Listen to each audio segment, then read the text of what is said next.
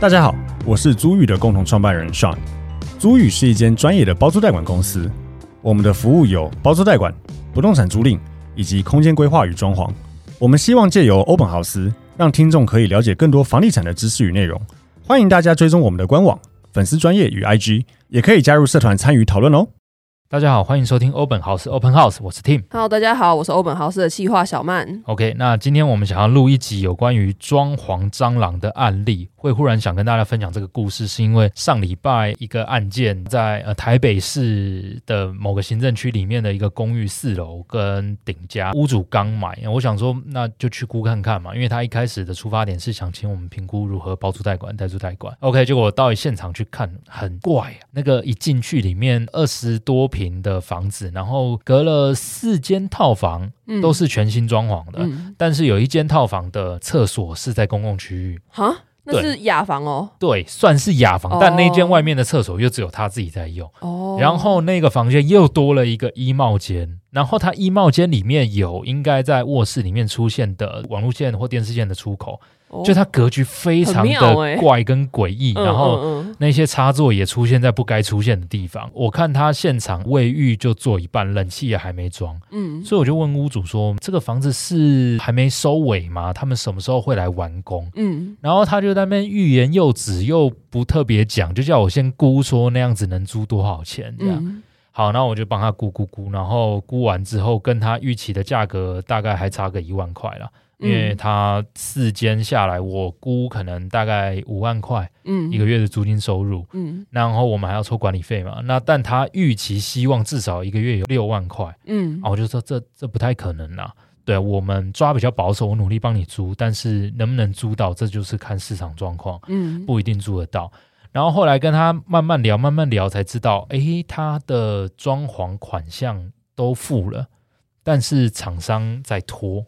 没有给他完成，嗯，然后我又问他说：“哎，那你这边是台北市公寓新阁的套房，你有没有直下层同意书？那是什么东西啊？直下层同意书，我们应该以前有讲过。台北市目前的规定是，新增两套卫浴含两套的话，需要正楼下的屋主签一个同意书给你。”你才可以去申请这个室内装修执照。为什么还要楼下的屋主同意啊？你家的楼上会多了两条粪管，嗯、一般的人要。可是啊，我又看不到是有差，但是有漏水的风险啊。哦，越多卫浴，越多水路在你的头上，表示未来越多地方可能会漏水。哦，所以现在这个规定是要正楼下的邻居签一个同意书给你。那我再讲更深一点，以直下层同意书来说，如果你正下方的使照是商业用，举例来说，你是真大马路。第一排楼下一直以来都是店面，要看使照哦。它如果是住宅变店面也不行，要看当初的使用执照。如果他就是商业用，那 OK 不用直下层同意书。然后还有一个东西是，如果正楼下也是你的，那也不用了，嗯，因为你也是所有权人，嗯，所以这也不用直下层同意书。那我问他说，你的设计师有没有跟你沟通这个东西，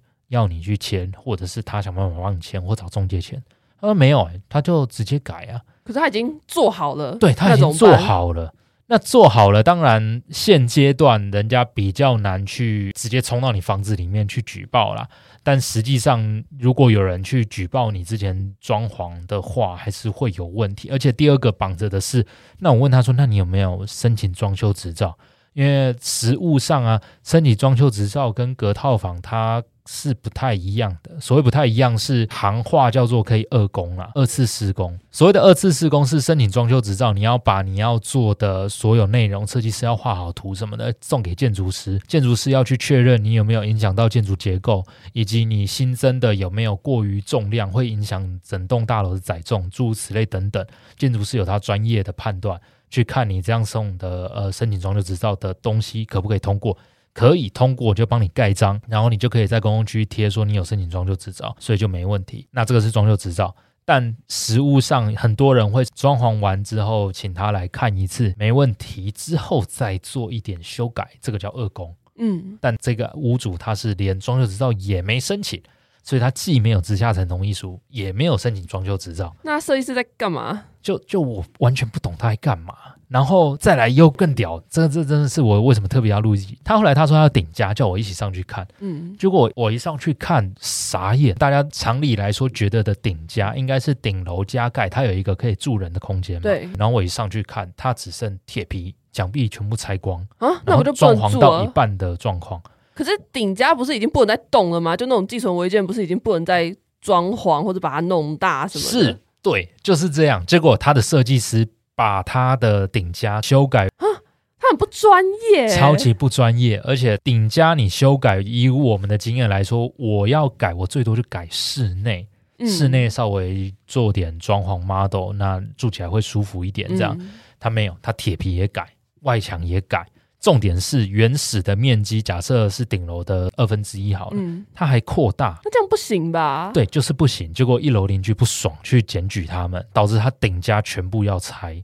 是已经有确定要拆除时间的吗？还是没有？就是拆成我现况那个样子。哦，我看到那个样子，所以那是已经被拆过了，已经拆过了。哦，所有的墙没有剩天花板跟一点点墙，而且他才刚买，他买卖的时候有顶加，很多买卖房子会多算钱嘛。假设你一平是五十万的房子，你有顶加，搞不好顶楼的那一户可以卖到六十万或五十五万，嗯，诸如此类，你一定会比楼下再贵一点去买那个顶加的使用权嘛。嗯，所以他就是顶加这个钱，当初买卖已经花了。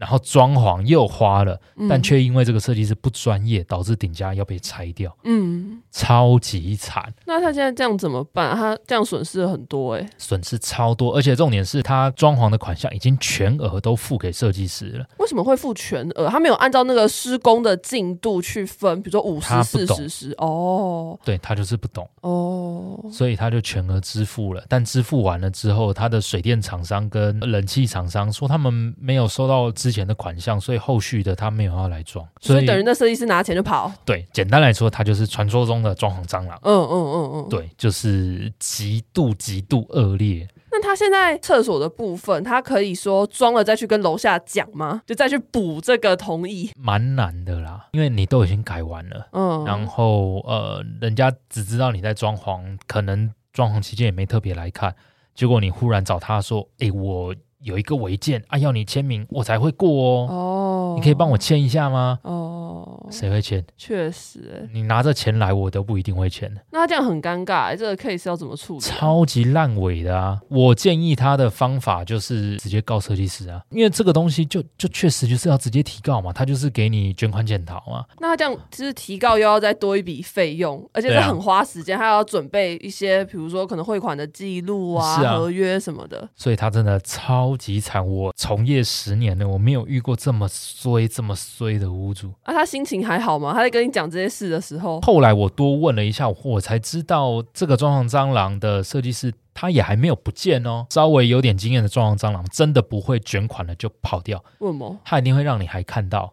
然后跟你保持着一种啊，我会处理啦，等我一点时间。哦，拖在那边。对，哎，这种人讨厌的，没有，我只是想要就是在感情里也是这样，就是那种最讨厌的就是拖在那边跟你暧昧，然后又不确定关系，但你又觉得说哦，他好像还在的那种人。而且我那天去的时候，他也有来现场。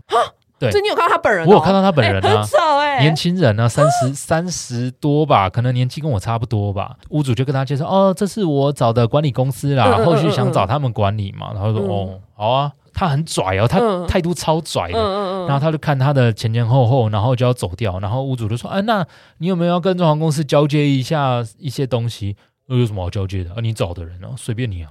啊，你有去追着他问说啊，你怎么会把人家房子搞成这样？我我干嘛做这件事情？因为这屋主都没有要跟他主张了，我干嘛没事去主张这些？那你有偷偷跟屋主说，哎，你要去告一下？有啊，他没有来之前，我就跟他说，这个就是直接告下去。嗯，然后屋主说，哦。但是他跟我说，他可以帮我去跟检举我的邻居协调，让我的顶家可以继续用。哎，他说他有把握。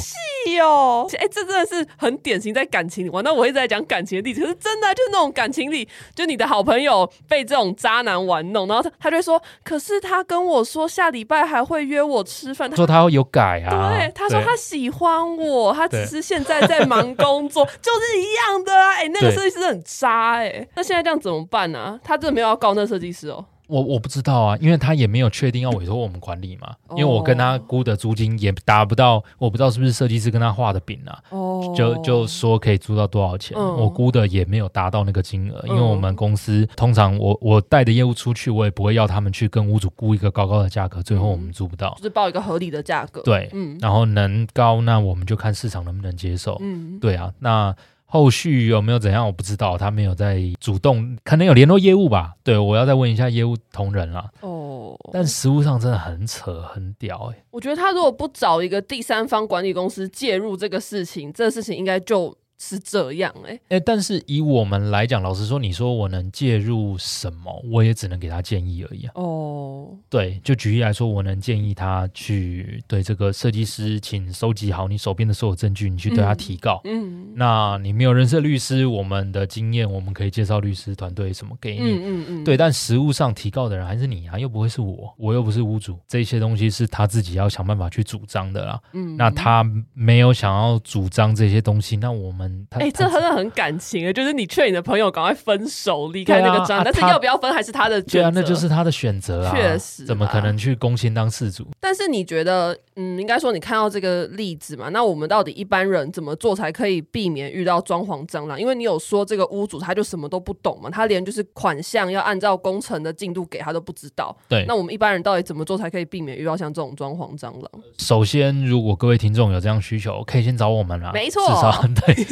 至少我们公司一定不会干这种事情，没有必要啦。其实赚这种小钱，嗯、也不要说小钱，它是大额的款项。嗯，但是这就跟借钱一样，你凑了就是凑了啊。嗯，不会有任何人喜欢做这样。以正常的道德逻辑上来讲，而且如果找我们的话呢，我们可以帮你评估完，然后帮你装修，然后你可以直接包租代管。是我我我在讲一个实务一点的状况，很多统包装潢，甚至设计师，他懂如何把老屋翻新，或者是符合你的自住需求的装潢，但实物上怎么样整理改造之后出租的效益呢比较大？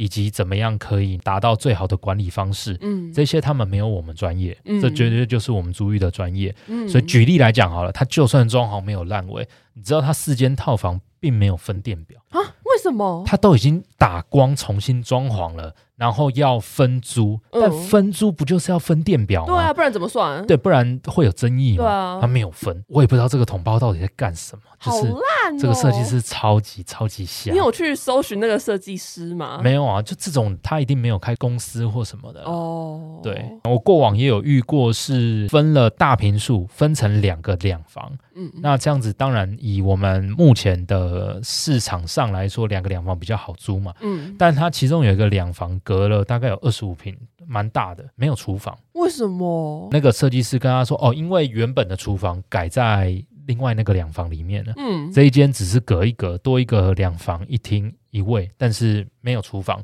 他觉得这样 OK。嗯”但如果是我们经手，我就会跟他讲，现在要去租两房的人，一定就是他要有独立的空间，对啊，公共想要开火，还要开火啊。哦，就算你没有瓦斯好了，你也可以弄个电磁炉或什么都好过于没有。嗯，然后他大概租了两三个月，后来还是租不掉。然后才又改小的厨房出来，嗯、而且他又改那个小的厨房之后装桶装瓦斯。为什么现在谁还在用桶装瓦斯？对，他就说设计师说，啊、呃，这个装桶装就好了。所以我不会说其他的设计师做的不对，因为那个屋主他也不是遇到装潢蟑螂嘛，嗯、他花钱，然后设计师就帮他做，但实物上不符合一般租屋市场的需求啊，这个超致命的。结果后来他就算改了那个厨房，有桶装瓦斯，还是又租了两个月，前前后后四个月才租掉。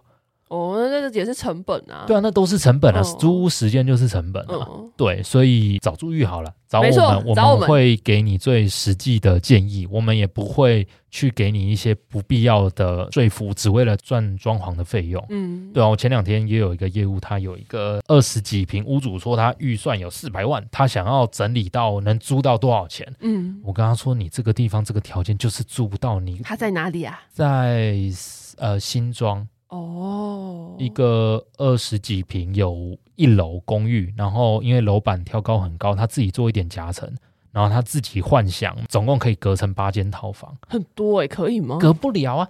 怎么可能有那种一楼夹层，夹层的高度不到一百七，然后你觉得夹层可以隔两间套房？还是他也被其他设计师话术？不知道。但是如果是别的设计师第一眼听到或第一时间听到这个消息，就是哦，你预算有四百万，可以，我帮你改，嗯嗯，嗯，我帮你弄嘛。嗯，如果比较没有道德的，有可能会这样，嗯、因为租不租得掉那是屋主后续的问题。嗯，他只要前面的装潢有赚起来就好，这个是现在市场上的状况了。嗯，好，那我们再来讲实物上啦，如果你真的没有找我们来评估，但要怎么样去判断来跟你提案的设计师或装潢公司是不是 OK 的？嗯，对，首先我们要可以去查一下内政部营建署全国建筑管理资讯系统入口网。这里面可以去查一下他的公司行号啦。接下来就是呢，你可以到财政部税务入口网去查这个公司最新的营运状况，还有他有没有开发票。那你也还可以到经济部商业司的全国商工行政服务入口网里面去查询这个公司有没有营业登记。那要小心，就是说，如果哎你看到这个公司才刚成立，或者它的资本额不到一百万的话，你就要多注意一下，或者说你可以先跟他们多聊聊，之后再找他们装潢，因为也不一定人家就是诈骗，人家可能就是。刚开始的小公司，嗯，对，所以就是要再多跟他们了解一下状况。是啊，资本额不是绝对啦，但实际上，那我会建议大家就再多聊聊。再来就是，如果你找的业者，看他能不能提供一些明确的图啦。这当然还有分，你找的是统包，因为大部分的统包最多出平面图。他不太会出到三 D 渲染图这些东西给你，嗯、这到设计师才会出。嗯，对。但如果他没有办法给你出平面图也没关系，但是至少他的报价单要够细，嗯，然后以及合约的内容要够清楚。嗯，对，我们这边稍微举例一下哦，报价单上面要施作的详细内容尽量写得越清楚越好，包含施作的项目啊、数量啊、单价啊，然后使用的材料的名称、品牌、型号。这些东西都是能越清楚越好。举例来说好了，有的你做可能就写一室浴室多少钱，就写你一个总金额。嗯，哦，不能说这样不对。嗯，但是你如果后续是有状况的话，这就很难去定义它这一室的浴室到底包含哪些东西。举例来说，你你那个马桶、洗手台应该要附在这个里面。嗯，他后续跟你说当初的那个没有含。嗯，那你是不是又要追？为了避免有争议，你的细项明确一点比较好。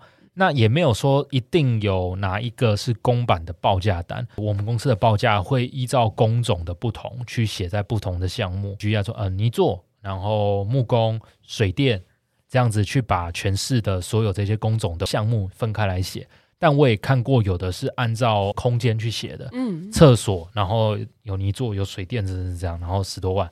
然后厨房真的是这样十多万，嗯，它是依据每个空间去写它的估价单，也没有不好，但是你要看得懂，嗯、看不懂的地方就尽量沟通，尽量询问，嗯，然后至少要明确所有的细项到一个你可以清晰理解的程度，这很重要。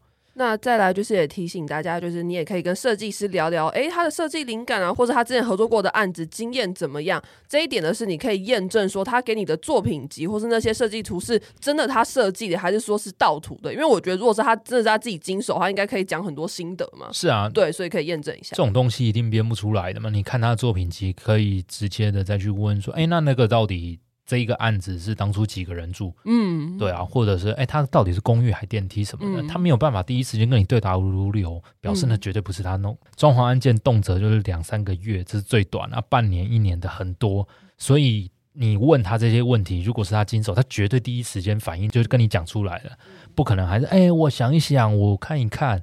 对，除非他一开始就讲明了这是公司其他人做的，不是他做的，嗯，那可能还有一点情有可原，嗯，对。但如果他明确讲明那就是他经手，他就答不出来，那就有鬼。那再来，我们要讨论的是有关于签约啦，因为以上讲的这么多东西，最重要还是合约的细节嘛。那签约有政府有一个标准制式的工程合约，工程合约必须注明的资讯有签约日期、开工日期、预计完工的日期、付款方式跟付款账号，这些都是非常重要的。那关于付款的内容啊，其实分几次付也要写得非常清楚。那举例来说好了，有的是分三期支付，有的甚至到四期。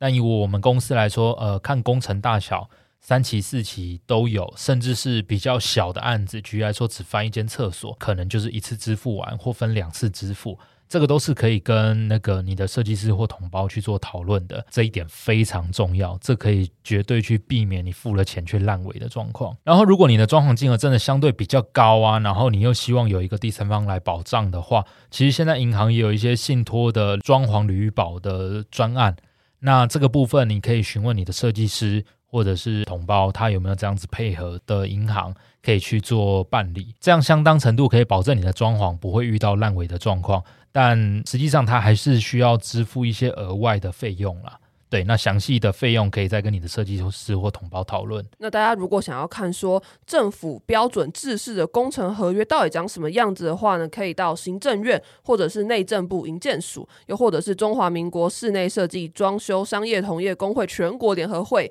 这三个网站去看说，哎，这些制式的工程合约内容到底是什么东西，然后跟你现在手上这份合约又有哪一些差异？也建议大家，你可以跟你的设计师沟通，有没有办法自己去现场看？为什么我会说要跟设计师沟通？是我听过超高豪宅的装潢设计师不给业主在装潢期间看房子啊？为什么？他就会说，我的作品你都已经全权委托我了，你就是到完工再来看。我不允许你在装潢中间来看。他有个性、欸，我听过这种的，超讨厌、欸，超屌。为什么啊？就有钱人或者是高档的，他们喜欢这样吧？啊，一个愿打一个愿挨啊，双方有沟通好就好。这样好像在开什么盲盒还是什么福袋、欸？对对对，进去才能知道。但你是开上百上千万自己的房子，所以我才说你可以沟通看看啦。但基本上，如果大家不是超高豪宅或超厉害设计师的话，你应该是都可以随时去了解一下目前自己房子装潢的状况，嗯，跟进展啊，嗯，然后如果你的设计师跟同胞，他其实也应该要排一个日程表给你看了，嗯，告诉你预计什么时间会是什么工进去，嗯，这个部分我们公司也有做，嗯，就举例来说，今天是拆除好了，那下礼拜就是水电。水电是进场几天到几天？如果有提早，我们也会跟他更新说，哎，有些东西比预想的快，嗯，那我们有提早，delay 也会告诉大家有 delay，嗯，对。但这个部分，我会觉得业务组随时都可以去现场看，嗯，也不一定是统包或设计师要搞你，有的时候你现场看才会发现，哎，不行，这个跟我想象中不一样，嗯，我要现在改。那其实设计归设计，如果你在当下都还没有动很多的情况之下。你要改都还有机会，损失降到最小的方式去改。嗯，对。但如果全部都封一封，我举例来说好了，你的清隔间插座位置已经都挖好了，嗯，线放好了，然后你现在说，哎，我要再多两个。如果要这样子，那就只是好暂停，那叫水电再来去牵线，然后清隔间再来去多挖几个孔，然后让那个插座多出来。OK，那就可以再继续进行。但你如果到几乎完工的话，那很麻烦，因为它板都封起来。我刚刚讲是，如果板还没有封，如果板都封起来了，它要走线也不好走。然后油漆、P 图什么都做了，所以你又挖新的洞，它要再重新 P 图油漆，嗯，诸如此类的。这只是随便一个其中的例子。但实际上，你如果在装潢过程中多去看，有任何想改的，随时跟你的设计师讨论，这样子对大家来说都是最省工的方式。然后，如果真的都不能亲自监工的话，也可以跟设计师沟通，就是把所有的进度照片都回传了，这样子你手边也有个明确的留底，对设计师跟对大家来说也都会有一个明确的保障。我觉得适时的拍照片，尤其还有一个很重要，呃，过往的同胞。都不太会做，现在设计师应该都会做了，就是在一些未来会看不到的地方，在施工到一半都先拍照起来。比如说一个墙面好了，假设是水泥墙，当初打的管沟到底是打上面还是打下面？嗯，厕所封起来之前，它的水管排水到底是怎么走？这些在完全封起来之前，你都先拍照看一下，留底。这样未来如果五年、十年之后你要维修，你才知道 OK 是在哪个地板下面。这个正下方打下去会有水管，嗯、或者这个正地方打下去会打到电线，诸如此类，这都是在封起来之前，你先留底是最好的。嗯，所以这个非常重要。现在设计师大部分都做得到了，但早期同胞其实没什么在做这一块。那再来，最后我们再讲一下哦，真的遇到装潢蟑螂的话，那要怎么办啦？我会觉得就跟小曼刚刚讲的一样，就跟渣男一样，就是。该果断断要断，嗯。啊，该告要告，嗯，你对他仁慈，他绝对不会反过来对你好了，对他只会就是拖在那边，对啊，然后继续 继续跟你耗，继续跟你弄，然后说啊，那那我真的没钱啊，不然你再追加嘛之类的，对，就是真的很烂很烂的招，但是他会跟你走到这一步，表示他已经不怕丢脸了，他脸皮就是厚到一个极致才可以这个样子了。可是我刚突然想到，因为他也没有消失，那这样告得成吗？告啊，为什么告不成？就是他说哦，我也没有消失啊，我就是还在瞧啊什么的。所以这就看你之前的跟他的对话记录有没有留底或合约嘛。嗯，举例来说好了，现在是五月二十三号，他原本的合约就告诉你四月十五号就要完工。嗯，然后拖到这个，你中间有没有对话跟他限期？多久会改善？为什么会拖延？拖延有没有给你理由？明确什么时候会完成？诸如此类的。他如果过往有给你呃允诺，或者是一开始合约有注明的话，那这就可以告啊。为什么不能告？嗯，嗯对啊。但是前提是你手边的这些证据要这样子这么完整了、啊。所以这个要懂得保护自己，这些东西要留底。那以上希望大家喜欢本周的内容。我们每周一、每周四还是会持续更新欧本豪斯。那我们最近呢也有新推出一些短影音，这些短影音呢会上在 YouTube、TikTok 跟我们的 IG。那我们最近有在尝试一些不一样的内容，比如说我们会讲到一些在房地产界老生常谈的议题，像是什么该先买房还是先买车，房子是资产还是负债啊？然后我们也会讲。到一些法令相关的内容，会让你在一分钟之内了解一个法令。所以大家如果对这些内容有兴趣的话，可以到 TikTok、YouTube 或是 IG 搜寻欧本豪斯就可以看到了。也请各位听众有空到 Apple Podcast 或 Spotify 给我们一些五星好评，或者是对我们的内容有一些指教的，那也可以留言给我们，我们看到都会很开心，然后也愿意更正。那如果今天对于这些装潢内容明确有兴趣的，也欢迎到我们资讯栏有一个 Line@ 的连接，可以直接加我们，明确确来跟我们咨询如何装潢、如何出租。嗯，OK，那以上节目就到这边，谢谢大家，拜拜，拜拜。